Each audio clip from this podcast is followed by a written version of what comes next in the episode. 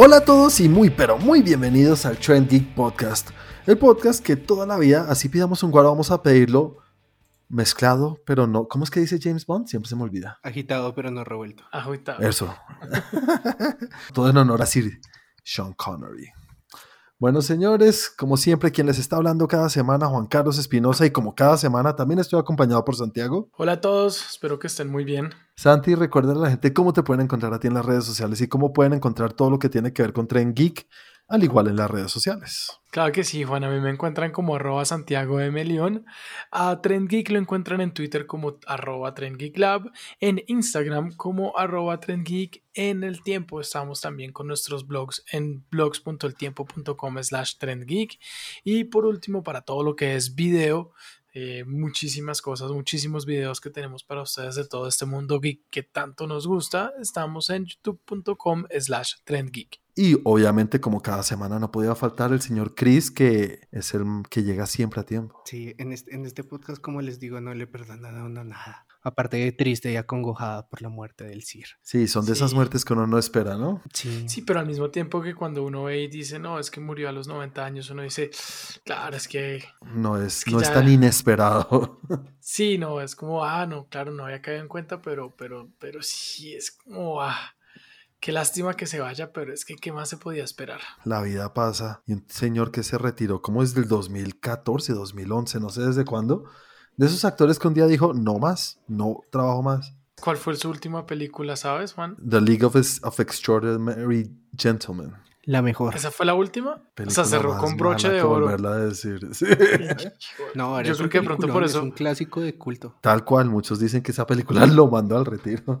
Pero bueno, la vida sigue para muchos y se recordará igual porque monstruo del cine sí va a ser, ¿no? Para todo, el Sí, mundo, para toda la sí, historia. claro. Y bueno, Chris, antes de seguir, recuerda a la gente cómo te pueden encontrar a ti en las redes sociales y también cómo nos pueden en- encontrar nosotros en lo que tiene que ver con Facebook Care Libro. Claro que sí, si quieren encontrarnos a nosotros en Facebook, tienen que entrar a Facebook y escribir Trend Geek. Ahí les va a aparecer tanto el grupo como la página. Y para verme a mí, tienen que seguirme en Instagram como arroba 41 con W. Y a mí me pueden encontrar en las redes como arroba Juanaldiño. Señores, hoy tenemos varias noticias, varias noticias, no, bastantes noticias, unas cosas de James Bond, no, una cosa de James Gunn, quienes no saben, pues es el director detrás de Suicide Squad y todo lo que tiene que ver con Guardianes de la Galaxia. También tenemos un posible no director de Creed, algo que tiene que ver con una oferta que le hicieron pues precisamente a, una peli a la próxima película de James Bond, No Time to Die. Tenemos a nuestro Moon Knight en el MCU. El universo de Assassin's Creed vuelve, wow. Algo que dice Amazon Prime que no sé, quiero oír la opinión de ustedes en cuanto a lo que es comprar una película y si sí es comprar una película o no. Pero nada, antes de seguir con las noticias, primero comencemos como cada semana hablando, con lo hablando de lo que cada uno consumió en cuanto a entretenimiento. Comencemos contigo, Chris. ¿Qué tal estuvo tu semana en cuanto a entretenimiento? Pues mira que plagada de las recomendaciones que ustedes hacen. Ay, qué buena cosa. Si nos escuchas. Los escucho aquí y eh, después los vuelvo a escuchar. Vi... Y no en tus sueños. Sí, no, hasta allá tampoco.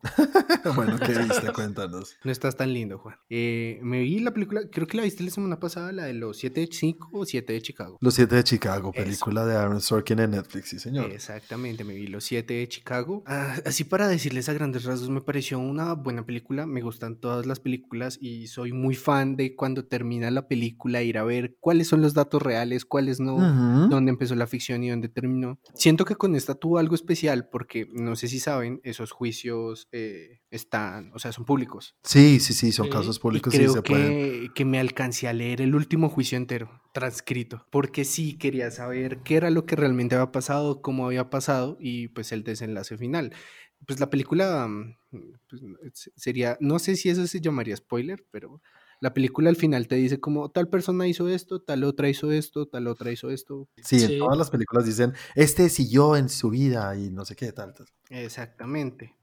Eh, entonces, nada, me di a la tarea de ver qué era lo que había pasado, qué partes eran ficción y qué partes pues eran eh, de la realidad. Hay varias cosas, creo que hicieron un muy buen trabajo consiguiendo las imágenes, sobre todo de la revuelta. Si ustedes ven la película, es una parte de imágenes de apoyo con imágenes de archivo real. Entonces, pues es un buen toque. O sea, te da el ambiente como que, hey, sí, nos, nos sentimos en los 70 Y sí dije como, yo creo que eso debía haber sido muy complicado. eh, él no leyó todos los nombres. Eso sí, eso fue lo único que yo leí también, que ese cierre no sucedió así. ¿Sabes que eso es de lo que más han criticado de la película? Muchas personas y críticos han dicho que el final no les gusta para nada. Sí, lo que pasa es que siento que es muy romántico. Bastante. Si bien la película te intenta dar un mensaje, al final, bien o mal, ellos son mártires porque todos terminan en la cárcel. Claro. Y entonces en esta parte los hacen ver es más como, oh no, y después de eso el mundo cambió y no, no es así como funcionaron No. las cosas. Te siento que haberle dado un final real hubiera sido mucho más contundente y le hubiera dejado más a las personas como, uff, qué visaje, todo esto que sucedió. Te ponen entre comillas un final feliz. Pero no es un final tan feliz tampoco, creo yo. Y no, bueno, obviamente estamos como en spoilers, pero no sé si es spoilers porque es algo que pasó en la vida real. Y como dices tú, hay material. Es público. Es, es material público. Hablemoslo por encima sin decir exactamente pasó esto, pero lo, lo que sucedió al final, según lo que dice el director, es como recordarle a la gente que la película él no la hizo para hablar de estos siete, así se llame los siete de Chicago y lo que sea. Se trata es sobre las revueltas o la revolución o lo que estaban intentando hacer todas estas personas. ¿Por qué es que estaban saliendo a las calles a, re- a- a, pues A marchar. sí, a, eh. mar- a Pues marchar? iban a hacer un, bo- un boicot a, la reunión. bueno, sí, digamos que sí, pero detrás de todo esto era ¿por qué? Porque estaban en medio de la guerra de Vietnam y estaban en contra de los soldados y la- los jóvenes o lo- los que estaban siendo mandados a, la guerra de Vietnam. Eso era el fin de todo. Entonces creo que el director, estoy de acuerdo con lo que él dice, que es, hey, la gente dice, no, es que estamos hablando de estos siete y estos siete y la película se llama Los Siete, pero no, yo quiero es contar lo que estaba pasando en ese momento y era por qué estaban luchando ellos y era por los soldados de Vietnam. Yo creo que le he visto muy buenas cosas a Sasha Baron Cohen, pero en esta siento que no hizo un papel. ¿No? ¿No te gustó? Siento que no hizo un papel. Ah, ¿sientes que es él? Sí, exacto, tal cual. No sé si ustedes han visto en la entrevista, él siempre habla como tengo tal personaje, tal otro personaje, tal otro personaje. Ujú, Y sí, sí, es sí, la obvio. primera vez que doy una entrevista siendo Sasha Baron Cohen. Y si tú lo ves, es como. No sé, tendría que como que ponerme a hablar con las personas que hablaron con el man de verdad para ver qué tanto arma un personaje. Pero la verdad, yo lo vi como él. O sea, un comediante de, de los 70 con bastantes tintes hippies revolucionarios.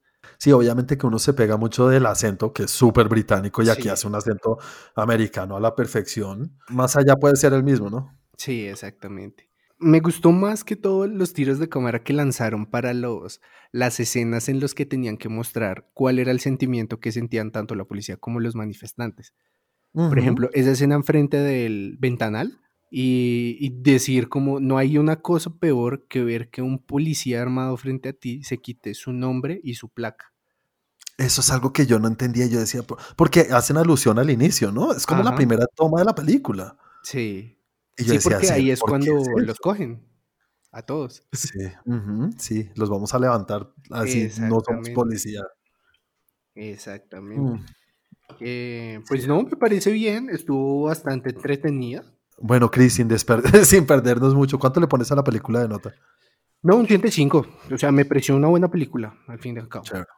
Ah, bueno. ¿Y qué más viste, Chris? Eh, pues te- como les dije, esta vez sí terminé nuestra serie por la que casi me apalean del fin de semana pasado. ¿Lovecraft? Sí, ya terminé Lovecraft. Bueno, ¿cómo te fue con el final de Lovecraft? Eh, bien, pues la verdad no, no me sacó tanto. Hubo- yo creo que hubo capítulos antes que me, me, me, me pusieron la cabeza más loca que como tal la serie en general. Siento que Ujú. tiene capítulos muy buenos, otros normales y, y, eh, me pareció buena. Quiero ver si hay algo más para ver. Bastante sexo explícito. Sí, eso sí. Si le hubieran puesto otro nombre, no hubiera funcionado igual. Siento que lo de Lovecraft no le aporta nada y, y digamos que si lo hizo con la idea de traerla a mucha gente que puede conocer este tipo de historias, pues funcionó porque yo fui uno de ellos. Yo quería ver como, uy, no, ahora sí vas a ver todo esto. Lo cual no es malo, Bueno. me pareció muy bueno, muy bien logrado. Sí, también funciona, exacto. Sí, claramente, claramente. Ah, bueno. Hay Santi, gente que ¿quieres decir debería algo? aprender a hacer adaptaciones así.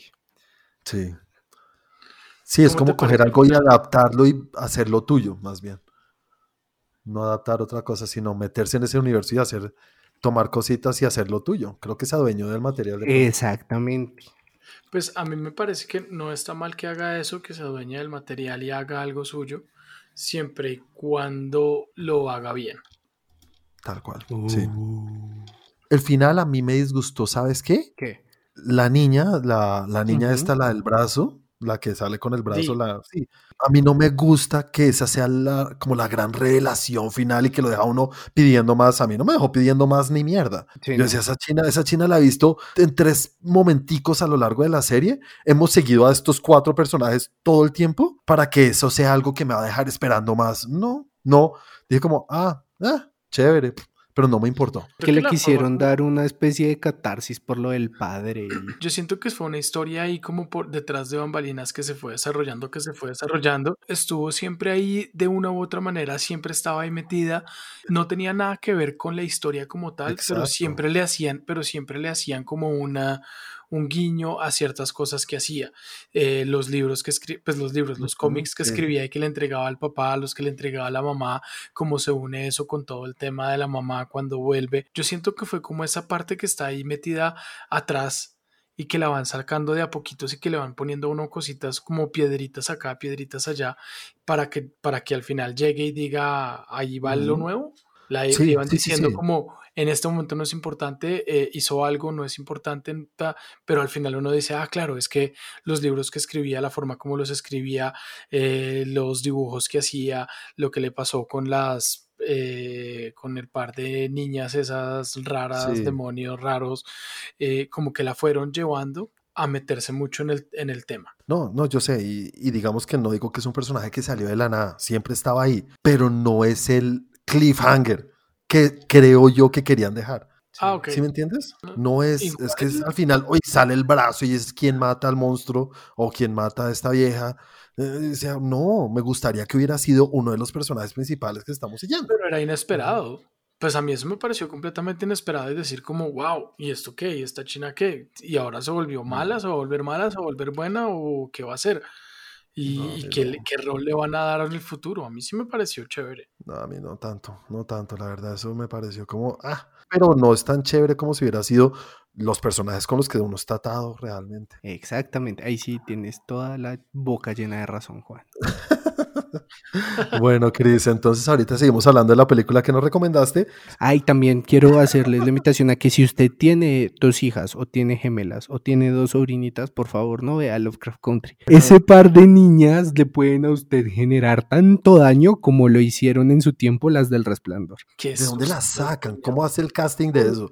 Necesito unas niñas que se puedan contorsionar y bailar del cara, porque son unas duras. Sí, Sí, no, pero Artistas ojos y de me todo acuerdo y me da miedo ya. y las uñas y todo, y que decían, Uy, Santi, vamos por ti. Y los dientes, la boca, no.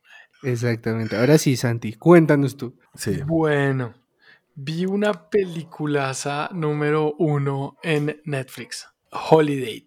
Oh, yo también me la vi.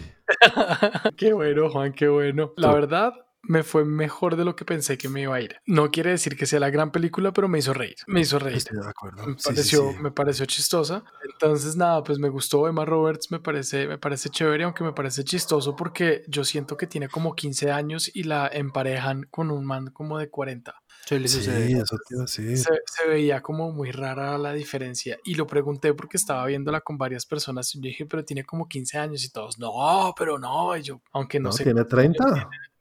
Por, se, pues se ve muy, muy niña. Pero se ve muy niña. ¿Y sabes cuántos tiene el tipo? Tiene Algo así. 31 años. Ese sí parece un señor de 50. ¿En serio? El Sí, problema, está, el problema está ahí. sí, es él. Ella se ve de 15 y él se ve de 50. Sí, Pero sí, bueno, sí. eh, la verdad me hizo reír, me pareció en medio de todo, en medio de todo chistosa. eh. Para un momento ahí entre amigos que estábamos y chévere, chévere, chévere. Pero eh, si quieren reírse un ratico, la pueden ver. Me pasa igual. Eh, y vi una serie completa. Me chupé 10 Oh, caray. capítulos, 10 capítulos de una serie en Amazon Prime. Ah, Eh, yo iba a decir, uy, qué flexible está Santi. Como les dije, estaba con unos amigos, estuve de paseo este fin de semana, entonces eh, no pude escoger muy bien lo que yo veía, sino era lo que veíamos todos. Y estaba con unas personas que hacen eh, carreras de Ironman. Tienes amigos muy fitness. Sí, la verdad sí, fue pucha, y era, es doloroso a la hora de comer. Uno, uno porque comen mucho y dos porque comen saludable pero mucho. Entonces es como, no, yo quiero gordo y mucho, no saludable y mucho, no me sirve. Gordo y mucho, no, ¿quieres tú? eh, es- anótalo. Listo. Eh, es una serie que se llama The Toughest Race y es una carrera que hacen, eh, esta vez es la versión en Fiji, son ah, máximo 11 días de carrera en la cual hacen de todo. Y es como el, el host que la presenta es Bear Grylls, no sé si se acuerdan de él por lo... Sí, él claro. Tiene un programa Oh. de Sí, el de sobreviviendo, sí, eso, supervivencia al, al naked. sobreviviendo. Imagínense lo que hacía ese man que se iba de travesía durante un par de días, como tres, cuatro Sí, eran días. como tres días. sí, haciéndolo una carrera donde tienen que pues nadar, eh, escalar, montar en bicicleta, montar en chalupa, hacer sus propias chalupas, o sea, una cantidad de vainas, son equipos de cuatro personas Ujú. y es, es una vaina impresionante. Esa gente, hay unos que son definitivamente unos, uno- unos robots. O sea, es, es impresionante. Es una carrera que está diseñada para hacerse en 11 días y hubo gente que la terminó en 6. No, qué O cosa. sea, no durmieron, lo, dormían el tiempo, tienen como unos momentos de como tiempo obligatorio de sueño, como que cuando llegan a cierto tipo de campamentos los obligan a dormir, es es como tienen que descansar durante 90 minutos y los manes se turnaban la dormida porque tenían que revisar mapas, acomodar el equipo eh, para seguir adelante, se turnaban la dormida y seguían, a los 90 minutos arrancaban otra vez. Eh, equipos, son como 60 y pico equipos de todas partes del mundo, mezclados de todas partes del mundo unas caídas, unos golpes de que uno dice como, uy, esta gente se, se mató o se va a matar ahí, otros que uno dice como son, son, son unos monstruos. Pero mi Muy pregunta ahí es, chévere. ellos tienen como una ruta planeada para completar el recorrido, ¿verdad? Tienen un trazado. Ah, o sea, sí está trazado, porque yo decía, y estar pendiente de toda esa gente debe ser un camello también duro, ¿no? y Es, tiene que ser impresionante. Y, y aparte otra cosa que son- yo pienso es, si bien la carrera ya es una cosa de locos, ¿cómo es una preparación para una vaina así? O sea, yo creo que la preparación es un documental solo. Yo creería que también. O sea, no Pues es- muy duros. en un- se metieron en un río a 15 grados, a 14 grados centígrados. Esa vaina es, o sea, uno no cree que es tanto, pero 14 grados en agua durante horas andando es muy frío. Yo no me baño dos minutos con eso. No me baño 30 segundos y grito cuando me toca la espalda. Uy, sí. no. Yo la recomiendo para, para ver uno lo que, lo que las personas son capaces, lo que los equipos son capaces y los sacrificios que hace la gente por estar allí. Y vi la película que vimos los tres. Yo vi varias cosas. Muchas. ver. Voy a hablar muy rápido de lo que vi. Terminé de ver The Witches. La semana pasada les estaba hablando de las brujas. Sí. Mm, película muy mala, muy, muy, muy mala. Cuando hablé con ustedes, llevaba por ahí media hora y les dije que medio se veía chévere. Y se volvió lo peor, los peores actores del mundo, peor diálogo. Me duele decirlo porque es uno de mis directores favoritos, Robert Zemeckis. No sé cómo putas hizo esto porque qué, qué vergüenza de película. De lo, de lo peorcito que he visto este año. Lo único chévere es Anne Hathaway. Anne Hathaway se roba el show cada vez que está en la pantalla. Es lo único que rescato de la película porque el resto, no, no, no, muy mala, muy. Holiday, que ya Santi habló, también digo lo mismo que Santi, es una película para pasar el rato y ya tiene sus buenos chistecitos. Hay una película en Netflix también animada que está en el top 10 que se llama Over the Moon. Es una película animada ah, muy, muy para niños. Es muy parecida a las películas animadas de antes que el 90% es música cantando. Sí. Entonces no, no me gusta. Hay unas partes que quieren mostrar el nivel de animación que tienen y se meten como en un, ah, ¿cómo decirlo? Como en un universo de luces y, y bichos raros y ticios. No son animales reales, sino fantasiosos. Ajá. Y quieren mostrar cómo los crearon y eso a mí no me gustó nada, para nada, para nada. Ahí, ahí me llega una pregunta interesante. ¿Es por qué la viste? A mi niño le pongo lo que sea para que se quede media hora quieto. Y ya, pues ya la empecé a ver, la tengo que terminar de ver. Entonces me toca verla. Entonces, Tomás a los cinco minutos dijo, ya no quiero más, y Juan Carlos se quedó ahí clavado una hora más. Tal cual. ¿Qué dijo? Tal ¿Qué dijo el cual. chiquitín? Pues si se abrió a los 5 minutos, yo me quería ir a los 10, pero bueno, ya había empezado, la terminé de ver. Una película también que está en el top 10 que se llama Rebeca, basado en un libro de Stephen King. Rebeca, película con Armie Hammer y con Lily James. Es un thriller como chévere, ¿saben? Está bien, pero tiene un final que no me gustó para nada. Se nota que la adaptación la hicieron muy al pie de la letra del libro. Sí. Estoy, estoy diciendo una huevonada que no tengo ni idea, pero de la manera que está contada la historia se nota que hay como mucho desarrollo de una relación entre dos personas, cómo se conocen, lo que sucede cuando esta relación avanza un poco más y después cambia completamente a un thriller. E- Esto en un libro es mucho más entendible y más fácil porque hay, pues, como lo hemos dicho muchas veces, hay, hay- hay- hay más espacio donde contar una historia así. Sí. 800 mil páginas. En una película creo que hubiera sobrado las dos primeras partes de la película. Tú dices, quito eso y solamente cuento el final. Ah, entiendo todo lo que tenía que pasar en la película. Eh, tiene sus problemas así en ese sentido, pero la película está bien. Y mi esposa la vio conmigo y ya le gustó un poco más. Entonces, eh, creo que es una película que puede gustar mucho y entiendo por qué está en el top 10, aunque cualquier cosa está en el top 10. Pero esta está bien. Eh, me vi Unhinged. No sé si han oído de esta película con el señor Gladiador no el gladiador que conocemos, sino el gladiador que se comió a gladiador. Sí, Uy, qué hijo de grandote. es- No, pero grandísimo. Yo nunca lo había visto así, parece el señor Barriga, te lo juro. Yo lo había visto medio grandecito. No, acá es un obeso, obeso, obeso. Pero es un actorzazo. Y la película es muy mala, no me gustó para nada. Hay unas decisiones que se toman en cuanto a desarrollo de la historia que no, no tienen sentido. Digamos, en un thriller, si uno todo el tiempo está pensando, pues, ¿por qué no vas a la policía? Y Sí. no hay una razón justa que te explique por qué no lo hace, pues ya, lo saca uno completamente.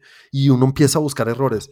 Y uno dice, ¿y por qué vas allá y por qué no haces esto? Ento- y, y todos esos errores están todo el tiempo en la película. Y al final pasa una cosa que le dije a mi esposa, y le dije, apuesto a que pasa esto. Y pasó. Muchos huecos en el guion, por así decirlo. Volvió de Goldbergs, me encanta. Está chévere, es chistoso. Primer capítulo se burlan de Airplane. ¿Ustedes alguna vez vieron Airplane? No. Avión, la primera. Es una película spoof así tipo... eh, ¿Y dónde está el policía? ¿Y dónde está el piloto? Pero Ah, Era- entonces era- sí sé cuál es, sí sé cuál es. Con. eh, Con Leslie Nielsen, el mismo. Sí.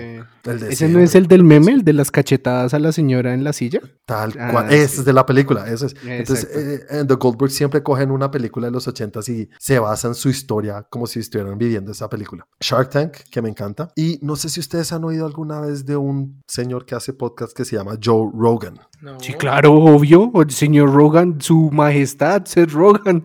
No, no Seth Rogan, Joe Eh, Rogan. sí, Joe Rogan, sí, perdón. Este, mi- ¿Sí, sí lo has oído? Sí, por, por supuesto. El tipo es un duro y lo ubiqué fue porque vi una entrevista que le hizo hace poquito a Robert Downey Jr. Muy Ujú. chévere, muy chévere porque son unas, unas conversaciones del carajo. Caí en un agujero de Joe Rogan porque el man es peleador de MMA y aparte de eso es comediante. Y tiene especiales de comedia que me vi dos de él que tiene en Netflix. Chistoso, está bien. Y aparte de eso, hay una serie nueva en Showtime que se llama The Comedy Store. The Comedy Store es un bar en Nueva York que es por donde han pasado los comediantes más grandes de la historia. Jim Carrey, los hermanos Wayans, Seinfeld, Seinfeld. todos han pasado por ahí por The Comedy Store y esta serie son solo cinco capítulos, han salido cuatro, creo que hoy se estrena el quinto y cuenta la historia de este bar, cómo se creó y cómo se volvió lo que es. Es de las mejores cosas que he visto últimamente, me encanta, me parece del putas porque tiene a todos, todos, todos hablando, tiene a Jim Carrey, tiene a... Chris Rock, menos Seinfeld, no lo he visto, no sé por qué no salió, pero bueno. Y Joe Rogan hace, hace parte de ese parche porque es un comediante muy conocido. Entonces hay un capítulo y todo dedicado a él y por qué salió de ahí. Y eso fue en pocas palabras todo lo que vi, señores. Eh, y nada, y no, no. La película que nos recomendó Chris, una película Sí. que le llamó la atención por la manera que está grabada y entiendo ya completamente por qué fue que le llamó tanto la atención, pero no quiero hablar yo primero, sino quiero que hable Santi. Santi, cuéntame cómo te fue con esta yo- película. Siempre, Porque- ¿no has notado siempre que siempre te manda ahí de primer? Sí, siempre. Siempre manda a los demás, él nunca puede hablar de primero. Tienes que, No, ya hablé. mano, tienes que tomar el, tienes que tomar la batuta y hablar primero. Toma el toro por los cuernos. sí. ¿Sabes por qué? Porque acabo de terminar de hablar de lo que vi en la semana, entonces, para no seguir ahí de chorro, entonces, un pa- una pausita para mí y siguen ustedes. Bueno, la vi. Al principio me costó un poquito de trabajo. Estoy de acuerdo. Me costó un poco de trabajo meterme en la película. Eh, no fue tan fácil ni por el momento y forma como la estaba viendo porque me tocó empezar a verla en el celular. Ya después le empecé a coger un poquito más de qué va a pasar, qué va a pasar, interesante. Mm, la parte técnica de cómo está grabada, pues digamos que eso, esa parte se las dejo a ustedes que hablen por mí. y Sí, me, me, me, recordó, pues me recordó mi época de, de niñez cuando estaba creciendo y veía, o sea, exactamente como la misma forma que veía televisión en esa época, eh, la misma iluminación, el encuadre, todo me pareció muy de esa época. Y ya después cuando me meto en el tema no tan explícito o, no tan principal, porque el tema principal pues es el plebiscito en Chile, sino más lo que está detrás y cómo crearon la campaña del no en el plebiscito del de Chile. Me pareció muy interesante, me pareció un tema muy historia de la publicidad, pero al mismo tiempo digo, sí, era la forma de publicidad de esa época, era muy, era a más, o sea, uno más, el uno más uno de la publicidad en esa época. Hicieron exactamente todo lo que se hacía y ellos mismos lo dicen, la campaña es eh, la copia de la copia de la copia de la copia de la inspiración de no sé qué, de la copia de tal cosa, porque es típica campaña publicitaria de esa época. A mí me pasó igual que a ti, Santi. Cuando la empecé a ver, me empezó a costar. Yo soy cero política. A mí no me gusta la política, no me gustan las cosas de la política. Y, y menos si, si no son de acá, ni de Colombia, ni nada que yo haya vivido o algo así no sé, me cuesta un poco más y algo de Chile no tenía ni idea. ¿Sabes qué, Juan? Porque, porque pues uno no está sensibilizado al tema, así en este momento está, en el otro plebiscito, pero no está sensibilizado al tema, porque no es mi historia y porque yo siento que al principio no lo explican muy bien. Dan por mm. hecho que soy chileno y que sé que, de qué me están hablando.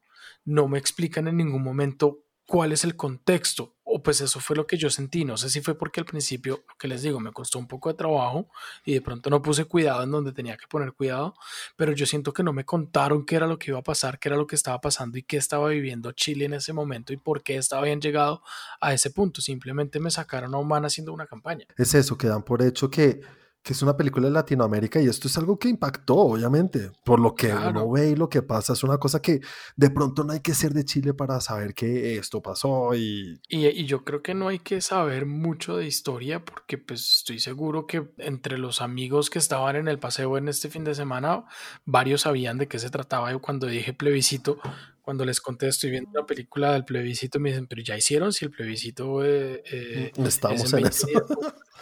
eso yo no, el, del ochenta y pico. Ah, ah, claro, el de Pinochet, no sé qué, yo. Exacto. Soy un burro. Y Santi sí, ese, ese sí. Aparte ese de mismo. deportistas, aparte de deportistas inteligentes, estos sí fue madre. Filántropo, deportista. Y, todos, no, pero qué interesante que estés viendo esa película. Y yo, sí, sí, me obligaron a verla. En mi tiempo muerto. Sí. me imaginé a, Santi tomando vino y todo. Sí, pues esto es lo que hago en mi tiempo libre. Disfrutar quesos madurados con un buen vino. Y una película que recorra todo el aspecto sociopolítico de cualquier país. Algo así.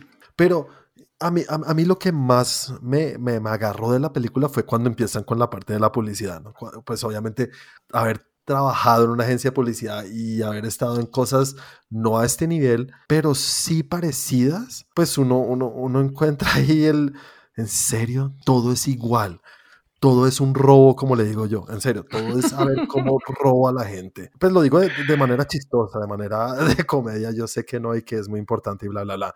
Y, y aquí se ve la importancia que tuvo una cosa así. Pero cuando empiezan de, ¿cómo explicamos el arco iris? Ah, sí, sí, es que ahí están todos los colores de esa parte. Yo ya reflejado ahí a la gente. Las presentaciones todas las presentaciones publicitarias que hice en mi estudio y en mi carrera y cuando me ponían a hacer. O que a mí me intenten decir esto, me dan ganas de decir, cállate, a mí no me vas a robar con esta estupidez.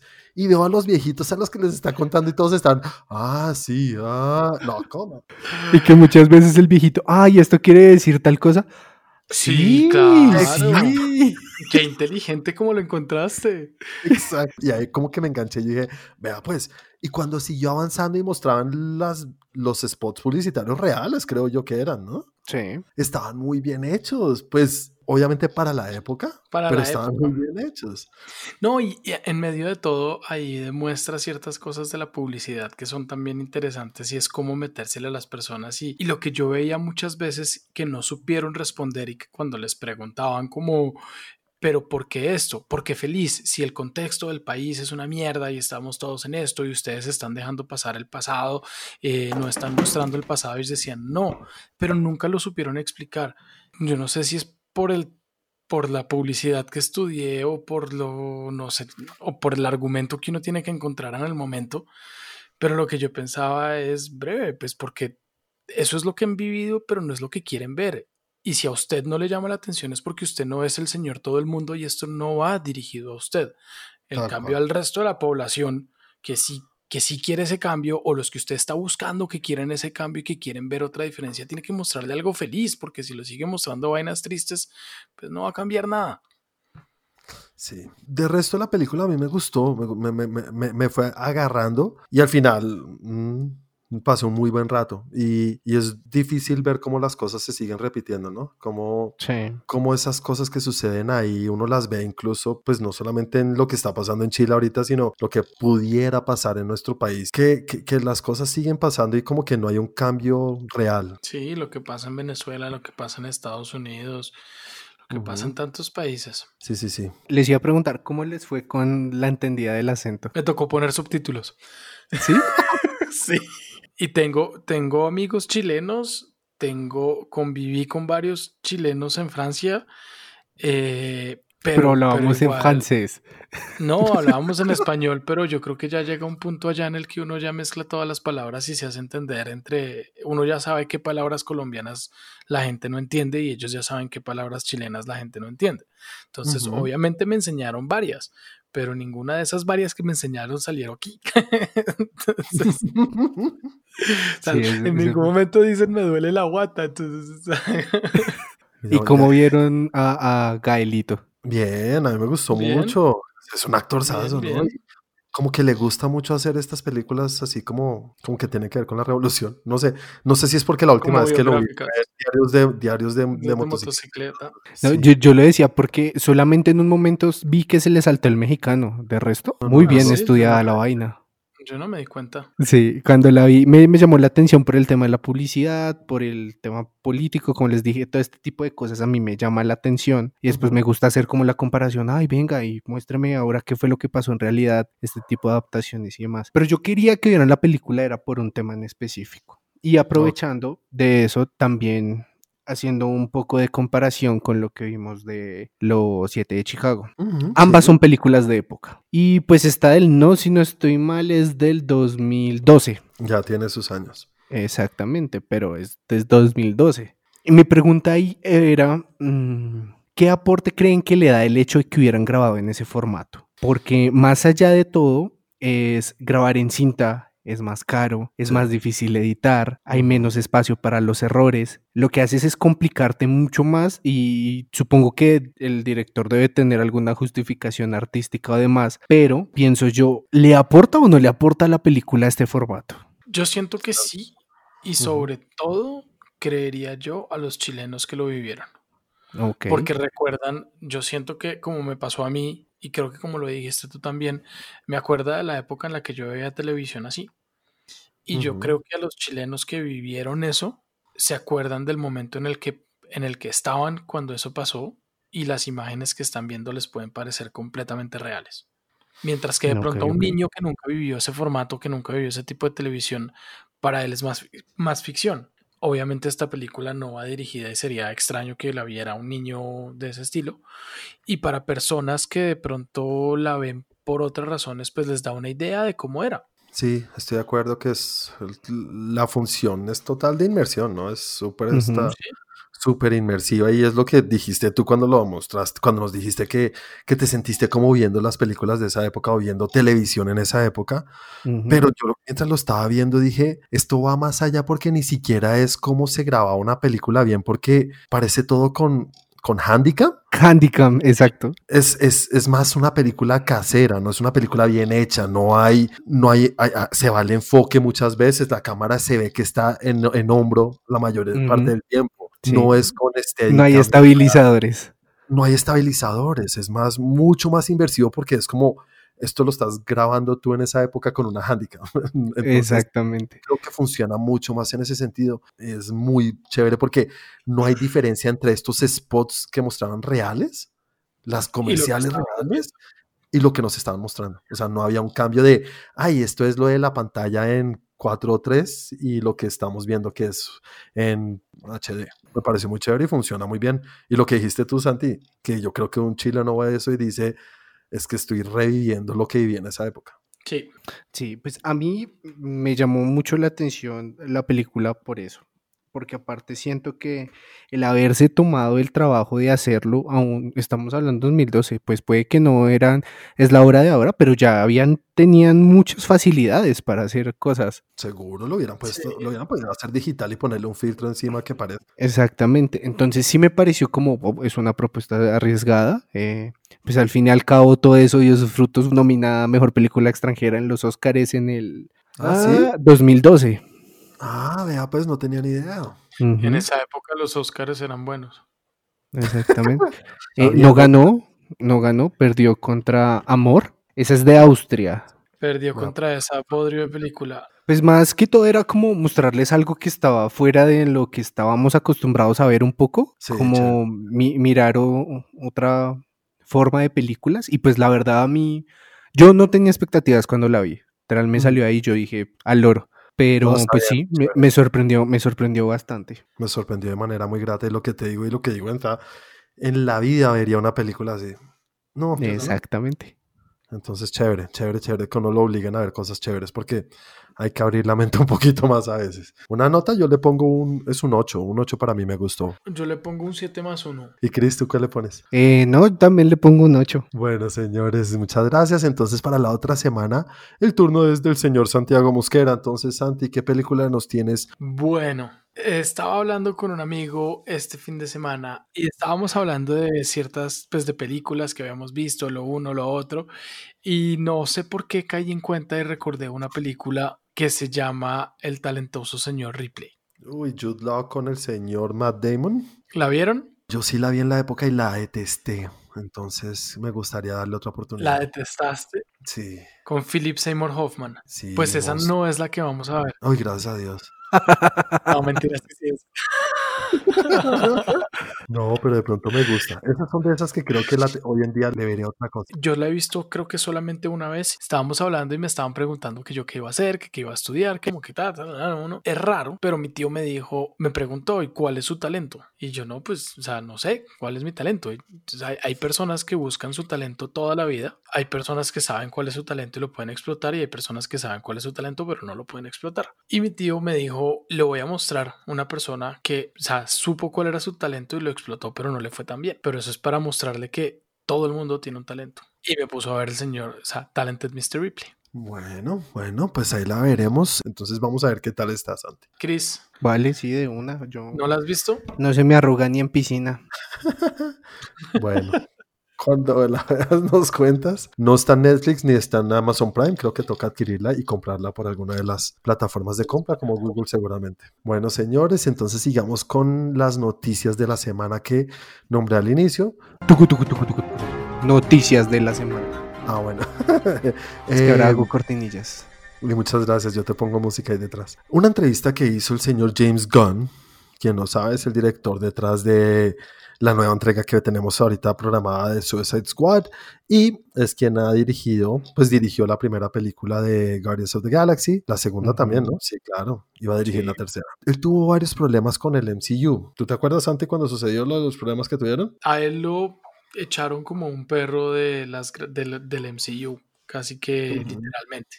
Realmente le dijeron que no podía seguir haciendo más películas con ellos porque en el pasado de él, hace, no sé, como en los inicios de Twitter, creo, hace ya bastantes años, él trabajaba para otra productora con, o con otra productora y puso unos tweets controversiales. Obviamente eso fue un momento de su vida, después él digamos que creció, hizo otras cosas, borró, borró los contenidos porque pues ya no representaban lo que él pensaba y de hecho no, no sé si alguna vez representaron lo que pensaba o si era más un tema de generar controversia por el el, la productora con la cual trabajaba. Y eh, alguien sacó a relucir y a colación eh, pantallazos de estos tweets que le llegaron a... el gran ratón. Bob Iger le llegaron a Bob Iger y Bob Iger antes de cualquier cosa dijo que eso no estaba de acuerdo a eh, la forma de pensar de Disney y eh, lo despidió. Correcto. Y después de unos, que como un año, y lo volvieron a contratar para hacer la tercera entrega y ahora está pues otra vez al mando de Guardianes de la Galaxia y va a volver a trabajar.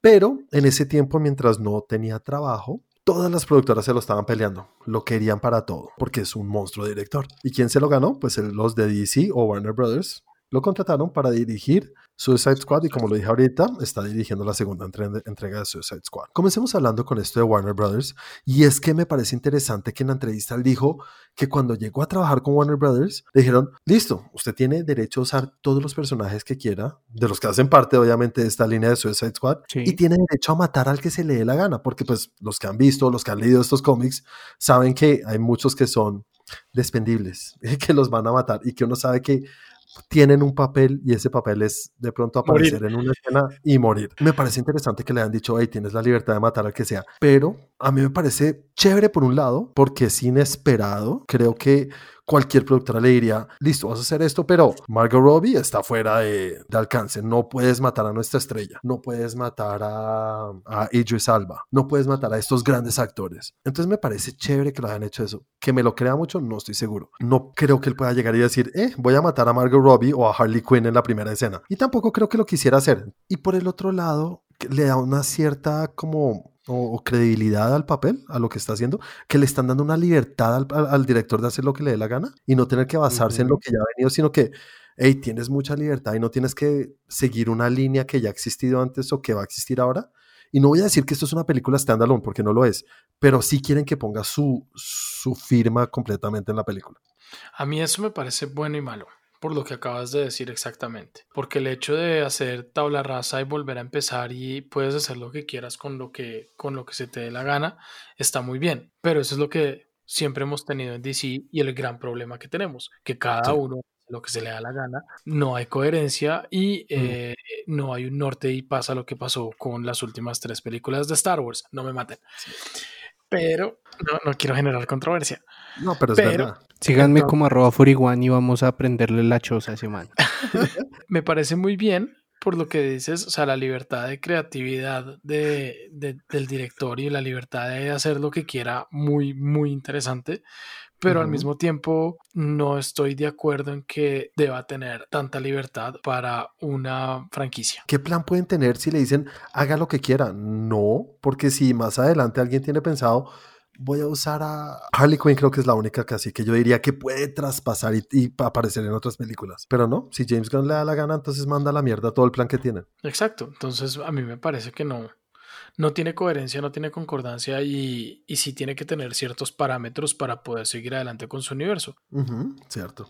¿Tú qué opinas, Chris? Así como lo mencionamos en un principio, yo creo que es una película que no pensaron como standalone, pero creo que va a quedar así. Pues bueno, se volvieron las conversaciones con, con, el señor Mouse. Ahí sí, como diría el meme, ¿qué harían ustedes? Yo negociaría las dos. No, sabes que no puedes negociar las dos. En alguna te van a decir, bueno, no puede. Porque en algún momento uno de los dos te va a decir, bueno, ¿está acá o está allá? No creo. Pero yo tampoco creo. O si quieres de una vez les cuento. Según lo que también dijo en la entrevista, es que él cuando volvió a firmar, cuando volvió a la casa del señor ratón, Kevin le dijo, listo, ¿y usted qué? Y le dijo, y en serio, esto es lo que dijo en la entrevista tal cual. Imagínese, hermano, que yo, bueno, no sé si habla así, pero le dijo, le dijo a Kevin Feige, le dijo, parce, ayer firmé con DC. ¿Sabes cuál fue la, la, reacción de Kevin Feige?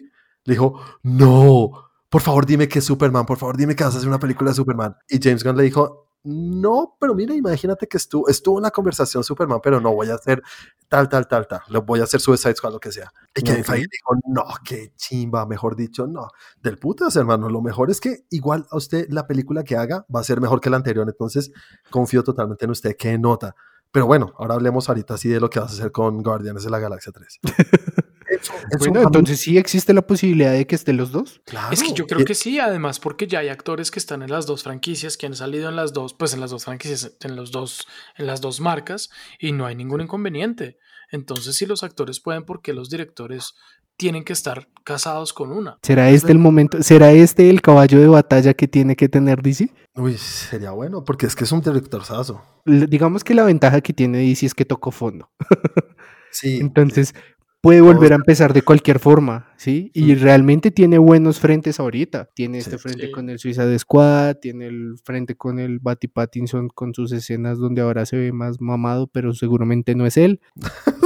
Obviamente no es él. Exacto. La verdad es que tiene muchos juegos en la mesa y está esperando a ver cuál le funciona. Porque eso, eso es lo que haría yo. Es que todos parecen standalone. es verdad. Sí, de pronto este me funciona y vámonos por este lado. Pero sabes una cosa de lo que acabo de contar ahorita que me encanta y ojalá lo entendiera todo el mundo y es esa guerra entre Marvel y DC es entre los fans. Exacto. En las productoras ellos todos son amigos, pues no, no creo que sean amigos de hablarse todos los días, pero todos trabajan más o menos en coherencia y en equipo. Si a una película de superhéroes le va bien, pues los otros están felices porque eso hace que la, el género de superhéroes crezca y siga siendo el dominante en, el, en Hollywood. Entonces todos son felices con que les vaya bien al otro y si este director va a hacer algo bueno para en general funcionar funcionarle a todos, pues todos están felices y eso es lo que demuestra Kevin Feige. Sí, no, y qué bueno que Kevin Feige, que el gran Kevin Feige le diga, buenísimo que hagas eso con, con la competencia.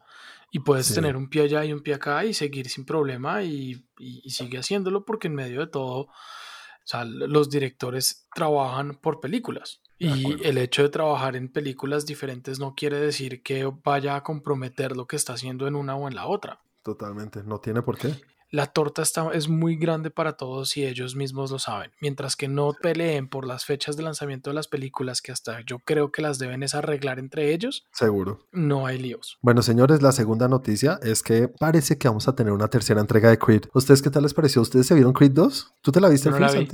No la vi. ¿La 1? La 1 sí, la 1 me gustó. ¿Tú, crees? Sí, la 1 es buena, la 1 es buena. Pues se me hace muy rocky la vaina. oh, eso es bueno, ¿no?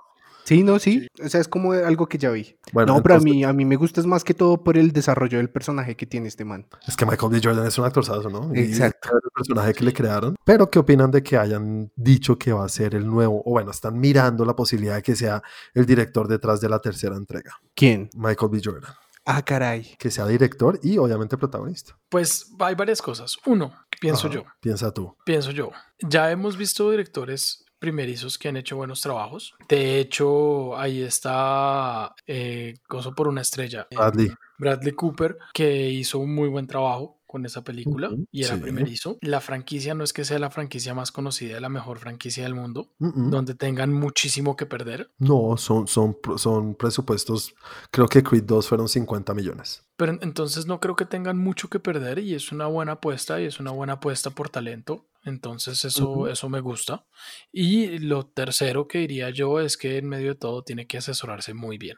Y le van a poner asesores muy buenos detrás para que haga un buen trabajo. No sé quién ha sido la idea, es una apuesta arriesgada, pero pues ahí sí, como les digo, este tipo de cosas yo le aconsejaría a la gente, tal como hago yo, ir a verla sin expectativas, porque es algo nuevo. Literalmente te están presentando un nuevo director que puede que nos sorprenda. A mí me parece ideal, ¿no? Cuando uno habla de un director que va a dirigir su primera película, uno no quiere que sea una cosa gigante, ¿no? De 100 o 200 millones. Digamos que este le pongan la misma 50 millones que le pusieron a Creed 2. Me parece un, presupuesto y un tipo de película perfecto para hacer la primera película de, de, un director. Eso es lo que opinamos. Sigamos con la tercera noticia y es que a raíz de todo esto, pues todo lo que ha pasado en este bello año 2020, como siempre digo, parece que las plataformas de streaming como Netflix, Apple, Amazon Prime, están mirando dónde pescan, ¿no? Pescando en río revuelto, como dicen. Y la noticia que uno lee por ahí dice que se acercaron para ver si podían adquirir los derechos para tener la película, la última de James Bond, No Time to Die, en su plataforma. Entonces se acercaron a Universal y le dijeron, tenemos Señor 600. Universal. Sí, señores Universal, queremos adquirir esta última película de James Bond por 600 millones. Y que los de James Bond, o bueno, los de Universal dijeron, no, ni mierda No fue tan así. Voy a aclarar bien lo que pasó. Lo que pasó es que Netflix y creo que fue Apple llamaron a Universal o a MGM, que creo que son los distribuidores de sus películas, les dijeron, hey, queremos adquirir eh, No Time to Die. Y los de Universal le dijeron, listo, pero la conversación empieza en 600 millones. Y ahí los de Netflix dijeron, eh, eso está un poco alto, eh, no creo. ¿600 millones de qué? ¿De bolívares? pues, pues, ¿qué te dijera? Igual la van a sacar así de forma arriesgada. ¿Por dónde? ¿Por cine?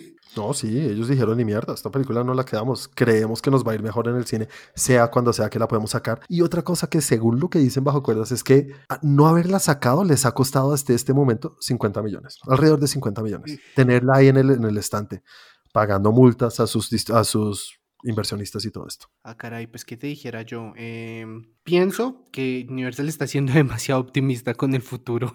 Sí, es verdad. Porque pues las cosas no pintan bien todavía. ¿Sí? Y por ejemplo aquí, si bien hay muchos lados donde ya se reactivaron cines y demás, no es el 100% del público al que tenían estimado llegarles. Ya, es una película que tiene que ganar mucho porque el presupuesto son 250 millones. Exactamente, yo creo que pudieron haberlo negociado por ahí. Pues es que yo creo que los 600 millones era lo que con lo que ellos con 600 millones, sí, el número mágico de con 600 millones ganamos un poquito sin llenarnos, sin taparnos en plata, no perdemos, podemos pagar todo y, y, estamos bien. Y eso, es, y eso quiere decir que la película tenía que haber hecho mínimo unos 800, 900 millones en el box office. ¿Por qué? Pues porque esos 600 millones no irían pulpitos a, a, o sea, de haber salido en cine, no irían pulpitos al estudio. Tiene que, tienen que repartir a los distribuidores, tienen que repartir a los, a los cines, eh, a los cinemas. Entonces sí se quedarían con, no sé, la inversión y un poquito más. sí. es una película que es para ver en cine. Sí es, una, sí es una película importante para la saga de James Bond de, de Daniel Craig. Es, es la última película de una saga. Empezó y tuvo coherencia y tuvo evolución, a diferencia de muchas o de las sagas anteriores donde eran películas muy independientes las unas de los otros, donde no había tanta esta línea de tiempo, donde no había esta evolución del personaje, el personaje era el mismo, y acá nos mostraron una historia completa y le están dando un cierre. Y por último, es una película que siempre da más plata por fuera de Estados Unidos que dentro de Estados Unidos. Totalmente. Solamente, solamente el box office asiático les genera esos 600 millones en un tiempo normal. Pero el problema es si los cines se van a poder llenar. Es que el lío no es si la película lo logra, ¿no? Es que las condiciones en las que está, las cosas no se dan para hacer ese, ese lleno total que ellos esperan. A eso digo, el tema es ¿cuándo? La tienen programada para el ¿Para 2 el de 2021? 2021, 2 de abril 2021. Yo no creo que se cumpla esa fecha y eso se va a alargar más y eso se va a ir mínimo a finales de 2021. Uy no sé. Eso ya serían 100 millones en pérdidas. Es que sí, hijo de pucha. A mí lo que, una de las cosas que me llama mucho la atención es cómo ha cambiado la cosa que en serio Netflix tenga las ganas de decir, eh, nosotros ahorita hicimos una película de 200 millones con Martin Scorsese y toda esta weona, llamemos a ver cuánto cuesta esta peliculita de James Bond y la compramos. en serio, eso no hubiera pasado antes de esta mierda. ¿Cómo hemos cambiado, pucha? No, obviamente eh, no. Nunca en la vida. Pero 600 millones es, es, un, es, es un negociazo. Sí lo hubieran aceptado. Es un negociazo para Universal. Un negociazo, pero increíble. Porque la película de James Bond que más ha recaudado es Skyfall, que recaudó un billón 100 millones, por ahí, alrededor. En ese un billón 100, por encima la ganancia es la mitad. 500. o sea que si les dan 600 es una ganancia la hijo de puta. Sí. Un millón son mil millones. Es que la ganancia sea 500, que sean los mismos 600, pero ahí es ganancia porque ya están pagando todas las cuentas. No, ahí, tienen, que, ahí tienen que pagar la producción, que fueron 200, creo, de Skyfall, y lo que gastaron en publicidad. Digamos, sí, por eso. 400. Se ganan 100 algo o 200 algo de ese billón. Entonces, con 600.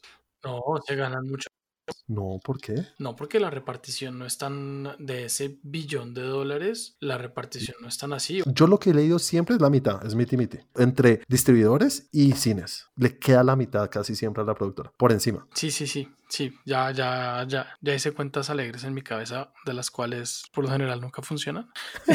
dígalas, dígalas, sin miedo al éxito. Pues no, sí, este sí, le presta sí. este, este le presta este y ya. Miti Miti, con la mitad tienen que pagar lo que se gastaron, obviamente, y, y Ujú. les quedan ciento algo, que sí es ganancia, es una ganancia la hijo de puta. Pues no es el billón que uno cree que ganan las productoras, pero sí es ganancia. No, En cambio, si les dan 600, se ahorran la publicidad, obviamente ya se han gastado un huevo de dinero porque ya hay spots comerciales. no, Incluso se pagaron ganando, ahorita en el Super Bowl, creo que pagaron un spot y todo. O sea, ellos ya han gastado en publicidad un huevo. no, se Entonces, están pues, ganando los mismos 100 millones. Se ganan los mismos 100 millones. Exactamente. Igual le tienen mucho, mucho, mucha esperanza porque Están soñando demasiado. Exactamente. Chris, ¿tú qué tan familiarizado estás con el personaje de Moon Knight? Nos dijeron que el actor que lo va a interpretar es el señor Oscar Isaac. Quienes no saben, Oscar Isaac es el que aparece como Poe Dameron en las últimas de Star Wars. También aparece en muchas otras películas y va a aparecer ahorita en Dune. Pues va a interpretar a Moon Knight, que es un personaje que no tengo casi ni idea qué es lo que hace. Sé que es un personaje que tiene muchas identidades o personalidades. Incluso llega a un punto en el cual no se sabe si estas personalidades son creadas por su subconsciente o son en serio cosas que existen de alguna manera intangible dentro de él. Pero dicen que es un buen personaje, que es chévere y que va a tener una importancia muy grande. ¿Qué piensan de esto? Si tú lo ves, dices, ah, caray, sí se ve mamalón, pero no tengo así como el, el recuerdo de haberlo visto que, o, o lo tengo como una ficha importante en algún lado, no, me faltó Sí. cómic. Mucha gente decía que ese era el que querían que interpretara a Keanu Reeves y que dijo que no. Keanu Reeves dijo que no quería interpretar algo. Eso dicen, es No, una no, leyenda urbana. No llegaron a un acuerdo, algo así. Pues la verdad, a mí Oscar Isaac me parece un gran actor y Sí. si se mete en un proyecto de estos, pues esperaría que dé su mejor prestación y no dudo que pues que sería algo bueno, la verdad, no es una noticia que yo diga, uff, me saca del, mejor dicho, moje cuco, pero pues me parece un buen actor para que haga cualquier cosa. Es de los actores de más alto renombre hoy en día que están incluyendo en el MCU y que no ha salido. Entonces, el personaje de Moon Knight ya está claro que no tenemos ni idea. Ahí por encima dije lo que he leído, pero no tengo ni idea más allá. No, Incluso, incluso decían que era un robo de Batman porque uno de los personajes, una de estas personalidades que tiene es un millonario multimillonario, algo así. Entonces, han, han habido muchos cuentos detrás, pero dicen que es un personaje chévere y he oído mucha gente que se enloquece con el personaje que es muy, muy, muy chévere. Entonces, tener un buen actor detrás de un personaje chévere siempre es bueno, ¿no? Y para el MCU, Sí. detrás de Kevin Feige, mejor aún. Exacto. La próxima noticia, ¿qué opinan de Assassin's Creed volviendo? Los señores de Netflix quieren sacar Assassin's Creed en serie de televisión en imagen real y que se va a mezclar también como un universo, digamos un Assassin's Creed Universe que va a hacer no películas, sino serie de televisión en imagen real y van a tener serie animada también en Netflix y serie anime. No sé cómo lo van a hacer y qué opinas tú, Chris, de esto que te va haciendo caras. Pues no sé. O sea, como, como les he dicho muchas veces, creo que a veces se les va un poquito la olla, diría. Pues la verdad se me hace bastante arriesgado, porque primero Assassin's Creed no fue algo que, incluso teniendo un muy buen actor en su live action, Y productor No, detrás y todo. exactamente, con todo eso no, no fue una historia que pegara, ¿sí? El señor Michael Fassbender para los que están escuchando que no. Exactamente. Y mandarla ahora este tipo de cosas no se me hace la mejor opción. Aparte, pues, si bien el fuerte siempre fueron la temática dentro de los videojuegos, hace mucho se dejó de tener como una línea temporal.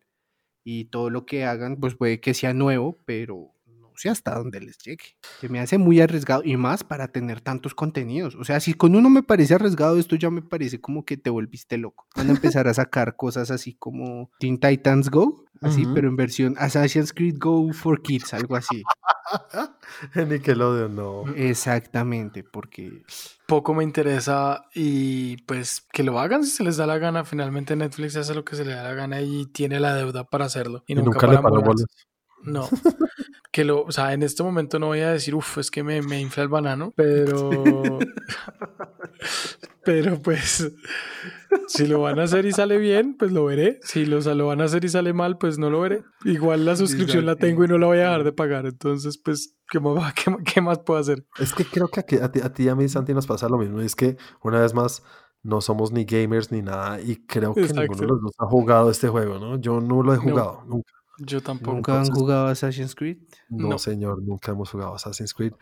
Pero hay que reconocer que sí es una de las franquicias que uno ve por ahí y de las que más se habla. Sí, Y se ve del carajo, parece un man haciendo parkour como un hijo de puta monstruo y es un asesino. Entonces ya con eso, hey, estoy vendido. Me encanta. Aparte que Netflix, Netflix creo que de lo mejor que hacen son series, más que películas. sí, eso sí estoy de acuerdo. Entonces series chévere, con lo que hicieron con lo de Marvel y lo de Daredevil y todo esto era chévere. Pero, Chris, quiero que me aclares una cosa. Yo, siendo colombiano, teniendo una productora de ¿Eres animación... puedo colombiano? decir- Wow, mucho gusto. Sí, teniendo una productora de animación, puedo decir, hey, voy a sacar una, una serie anime. ¿Puedo hacerlo? ¿O qué constituye una serie anime? ¿El estilo de animación o de dónde viene? Sí, yo creo que ya el anime como tal es un estilo propio, ¿sí? Es como tenemos todos estos tipos de animación en el que eh, está un poco más el 3D y tal. El anime se, característica, se caracteriza por los rasgos de los personajes, una que otra forma de las narrativas en las historias, pero más que todo se caracteriza porque los ves con ojos grandes. O sea, sí, es Ahora, puedes hacerlo.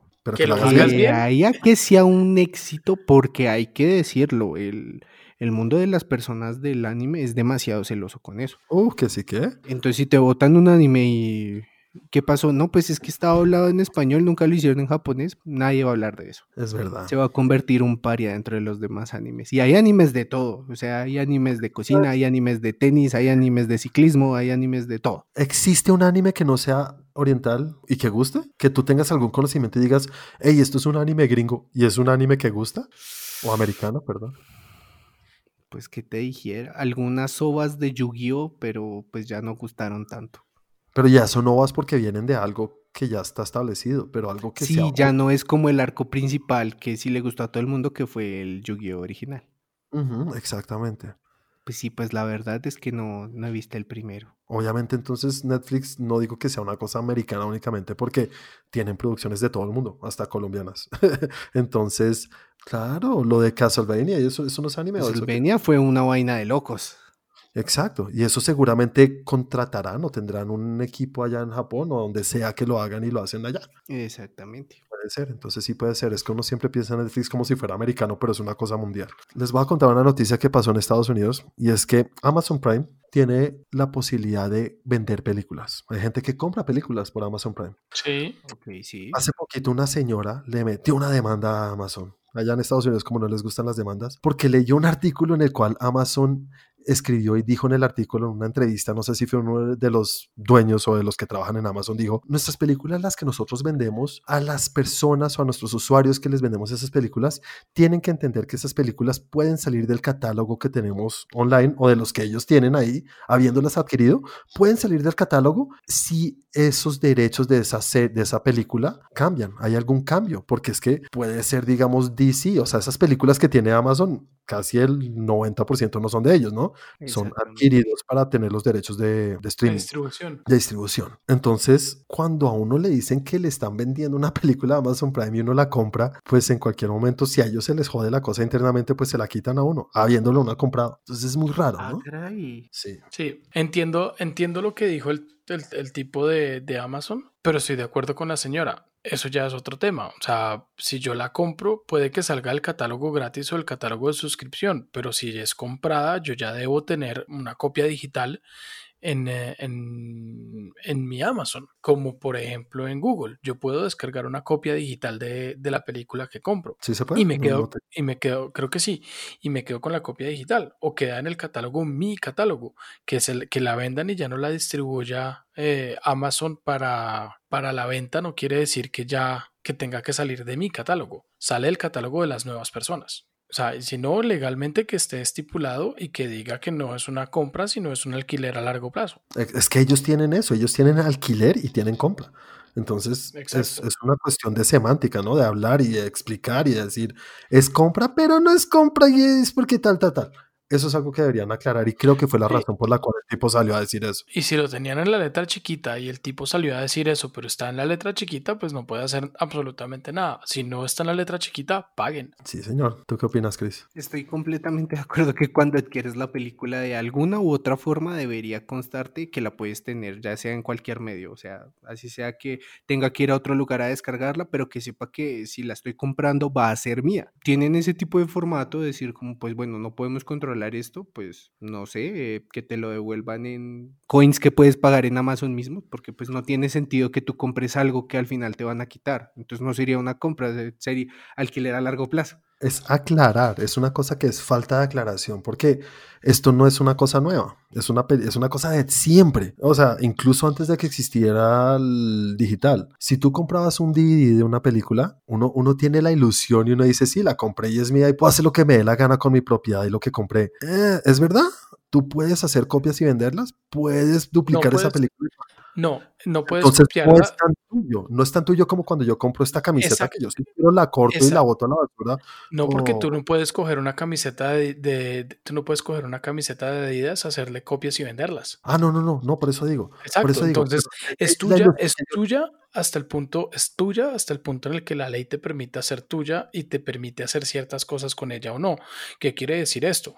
Yo compro un DVD yo tengo una copia de ese Blu-ray y mientras que yo no lo multiplique, le saque copias y lo venda, yo puedo hacer lo que quiera con eso. ¿Qué quiere decir? Yo lo puedo vender, regalar, traspasar, dañar, mm, archivar, hacer lo que yo quiera.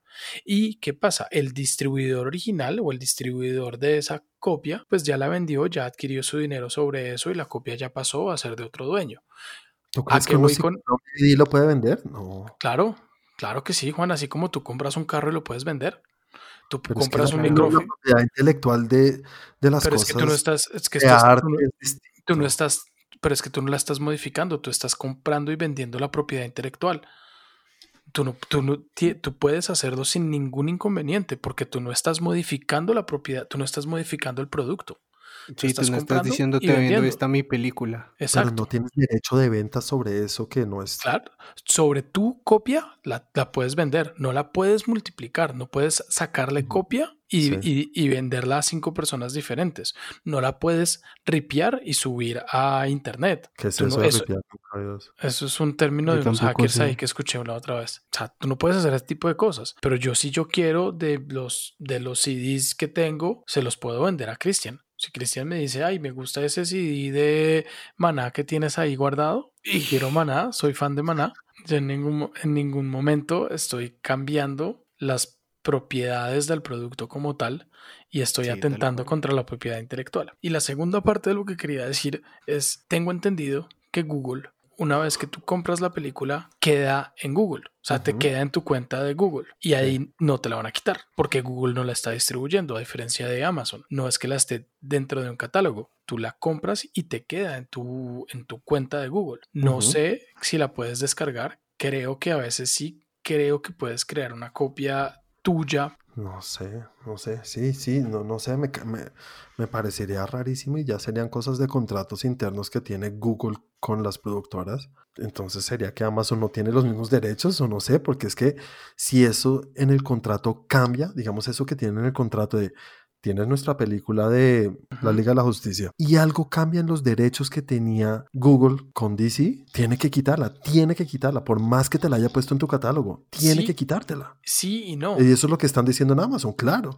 ahí es donde yo creo que Amazon debe tener un, un tema diferente y una distribución diferente porque tengo entendido que sale de catálogo pero tú ya la tienes dentro, pero es como si tú ya la tuvieras, tú ya tienes tu copia. Si tú la tienes como un archivo aparte, sí es distinto, eso no, te la, no se pueden meter en tu computador y quitártela, pero sí la pueden quitar de tu catálogo de Google, sí pueden quitártela. Pues ahí es donde yo creo que tiene que haber un tema un poco diferente, no sé exactamente cómo funcione, pero no estoy tan seguro porque, porque no puede ser así, porque tú la estás comprando. Es, es, que esa es la pelea de la señora esta. Es que no, no creo que haya diferencia entre Google, sino que pues a Google nadie le ha caído y Google nunca ha dicho lo mismo, pero yo creo que pasaría lo mismo en cualquier plataforma. Yo no estoy tan seguro. Porque nadie ha dicho que es que ellos solamente están diciendo, si la cosa en el contrato, el acuerdo que yo tengo con cualquier productora de, esta, de este material que no es mío y nunca va a ser mío, si ese acuerdo cambia y yo ya no lo puedo tener en nada que tenga que ver con Netflix o nada que tenga que ver con Amazon o nada que tenga que ver con Google, pues me toca removerlo de Google. Señora, y ahí el problema de la señora, en este caso del señor, en este caso no sería con Amazon. El problema del señor ya es con la productora o con la distribuidora inicial, porque la distribuidora inicial no tiene derecho a quitarle algo que ya pagó. No sé, es que eso es lo que está peleando y esa es la pelea que hay ahorita y es rarísimo porque la productora puede decir, usted no puede tener nada de eso en su plataforma de Google. Y si yo lo tengo en mi Drive, eso sigue siendo Google y me lo pueden quitar. Y por, el, por la cosa interna lo pueden quitar. Que ya Google me tenga que responder a mí es otra cosa, pero sí No, me es la pueden quitar. Google no es el que te tiene que responder, ahí el que te tiene que responder es la productora porque la productora No, no, porque la productora, yo no lo adquirí de la productora. Yo no se lo, se lo compré a Google. tú se lo compraste a Google con unos derechos Ujú. que tienes, con unos derechos que tienes de tener ese archivo para ti, de tener eso para ti. Y esos archivos y esos derechos los da la productora. Y la productora no puede revocar ese derecho, le puede revocar a Google distribuirlo de nuevo. Le puede No. revocar a Google seguir distribuyéndolo, pero a ti no te lo, a la persona no se lo podría quitar. No sé, es que es rarísimo, es rarísimo. O sea, yo también entiendo lo que estás diciendo, pero sí entiendo de dónde puede ser el... Eso no puede estar ahí, o sea, no puede estar nada asociado con Google. Y Google lo tiene que quitar. Y la productora no puede entrar a Google a quitártelo. Y yo no puedo ir a hablar con Google, por- con, con Warner Bros. porque yo no le compré nada a Warner Bros. Yo se lo compré a Google, a mí me responde Google. ¿Sí me entiendes? Sí, sí, entiendo. Sí, igual, pues vuelvo y lo digo, a, a mi punto de vista no debe pasar, pero pues no soy abogado y menos en ese No no soy científico. Sí, sí, es rarísimo, es rarísimo. No sé, vamos a ver qué es lo que pasa porque mm, ahí está la pelea armada. Y ya para finalizar, a ver si nos vamos a dormir, señores. La actriz Letitia Wright, ¿sí saben quién es Letitia Wright en el MCU? Interpreta a Shuri, creo que se llama Shuri, ¿no? Shuri. Sí, Shuri, Shuri. Quien interpreta a Shuri en el MCU o en las películas de, de Black Panther, de Pantera Negra, pues en una entrevista le estaban diciendo, hey, se ha hablado un poco de A-Force. Los que no saben quién es A-Force es como un equipo de Avengers o de los Vengadores, pero compuesto solamente de mujeres o las heroínas. Ajá. Algo muy parecido a lo que la escena que tanto nos encanta a todos de Mujeres al Poder que vimos en Endgame, en el cual se unieron muchas personas, llaman a esa escena la escena A-Force. Pues se ha hablado mucho y Kevin Feige en algún momento dijo, sí, estamos interesados en hacer una película en algún momento de un equipo de los Vengadores compuesto solamente por mujeres y ahí lo dejaban en el aire. Pero ahorita están entrevistando a Letitia Wright y dijo, pues Leticia, para Letitia, Leticia. es Letitia, acá sería la Letitia. Sí, la Letitia. La Leti para. El hecho es que la entrevistaron y ella dijo, para mí no es una cosa tan en el aire como, ay, sí está pensado.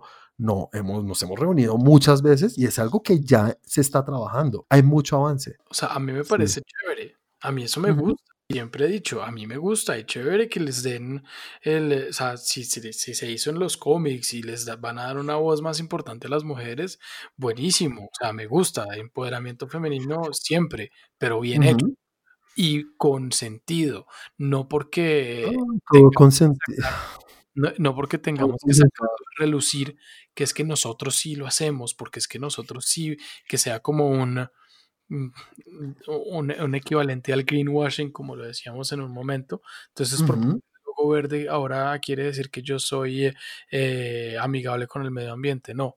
Entonces, por poner a las mujeres en una película quiere decir que estamos pro derechos, ¿no? Páguenle los que le tienen que pagar, que los salarios sean equivalentes con los de cualquier hombre, que el- el- el- el- la cantidad de personas, hombres, mujeres, LGTBI, X, W, Y, Z, sea también equivalente en la empresa.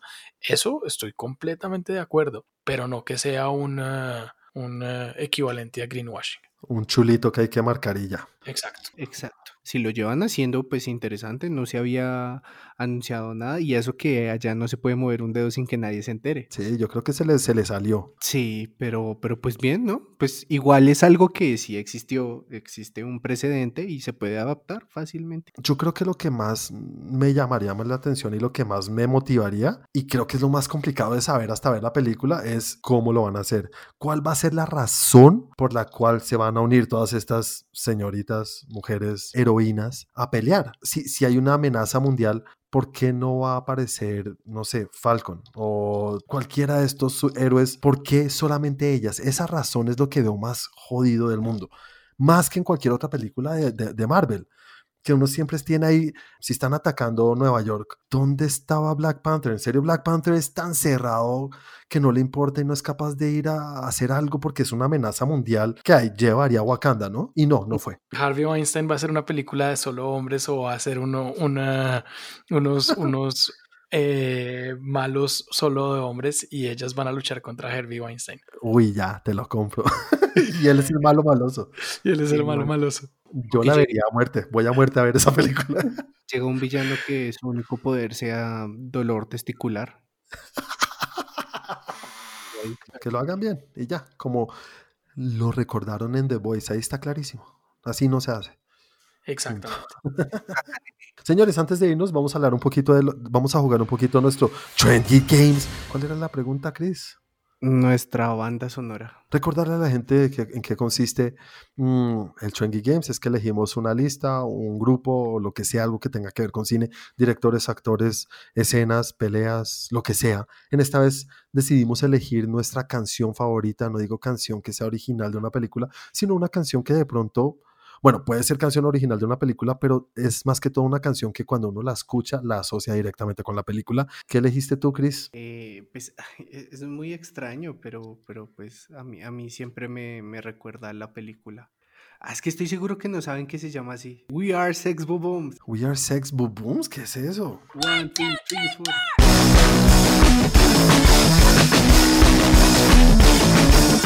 Eso es de Scott Pilgrim. El intro de Scott Pilgrim. Igual cualquier canción de Plum Tree que escuche siempre me recuerda a la canción. Digo, la película. ¿Esa no sale nada más? No, que yo sepa, no, no, porque creo que la banda la hizo solamente para la canción. Ah, sí, ah, para la película. Sí, para la película, perdón. Bueno, entonces sí, pues. sí, sí, vale, listo. A ver, Santi, vamos contigo entonces. ¿Cuál es tu canción favorita de la historia del cine? Lo voy a poner simplemente.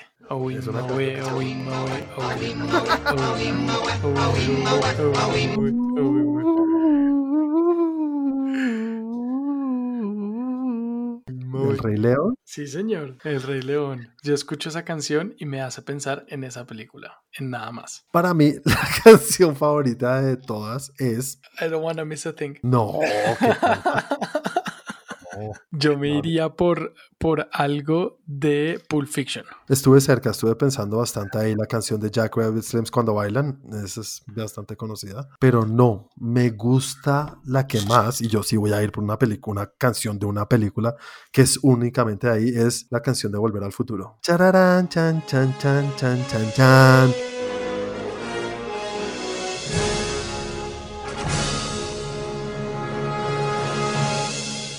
Pero es que eso es firma de la película. Sí, y yo sí pensé en todas las otras primero, en las de, en la de Superman.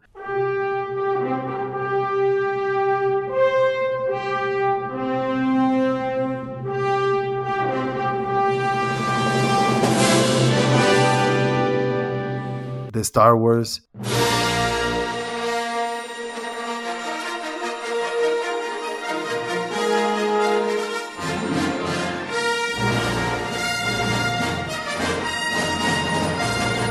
Todas estas películas que son emblemáticas, esas canciones, pero la que más me gusta es la de Volver al Futuro. Ok. yo sí hay una que, que, ahora sí, esta sí me la pueden valer. ¿Cuál? Na, na, na, that I need you. Na, na, na, na, na, and I miss you.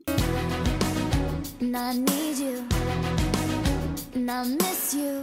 Las chicas blancas no puede ser. Sí, pero no pienso en la película en este momento. Yo sí, ese negro cantando es muy chistoso. A Thousand Miles. A Thousand Miles, sí, sí. es muy chistoso. Pero no es tu canción favorita. Es, Yo ya dije la mía, yo dije, les voy a decir una que sí, siempre que la escucho me hace pensar en la película. Sí, a mí también me hace pensar en esa parte. Bueno, señores, hoy sí se nos fue la mano, estamos en dos horas y media, entonces vamos a finalizar este capítulo, pero ¿qué ponemos para Trendy Geeks de la semana entrante, señores? ¿Qué se les ocurre? Sean Connery. Sí, señores. Homenaje al señor fallecido que en paz descanse, Sean Connery. Tiene muchas, muchas películas, todo el mundo lo recuerda por James Bond, pero hay muchas, muchas películas del señor y es un monstruo del cine. Recuerden que si nos están escuchando en Apple Podcast o en iTunes, denos un review, pónganos unas estrellitas, eso nos ayudaría muchísimo.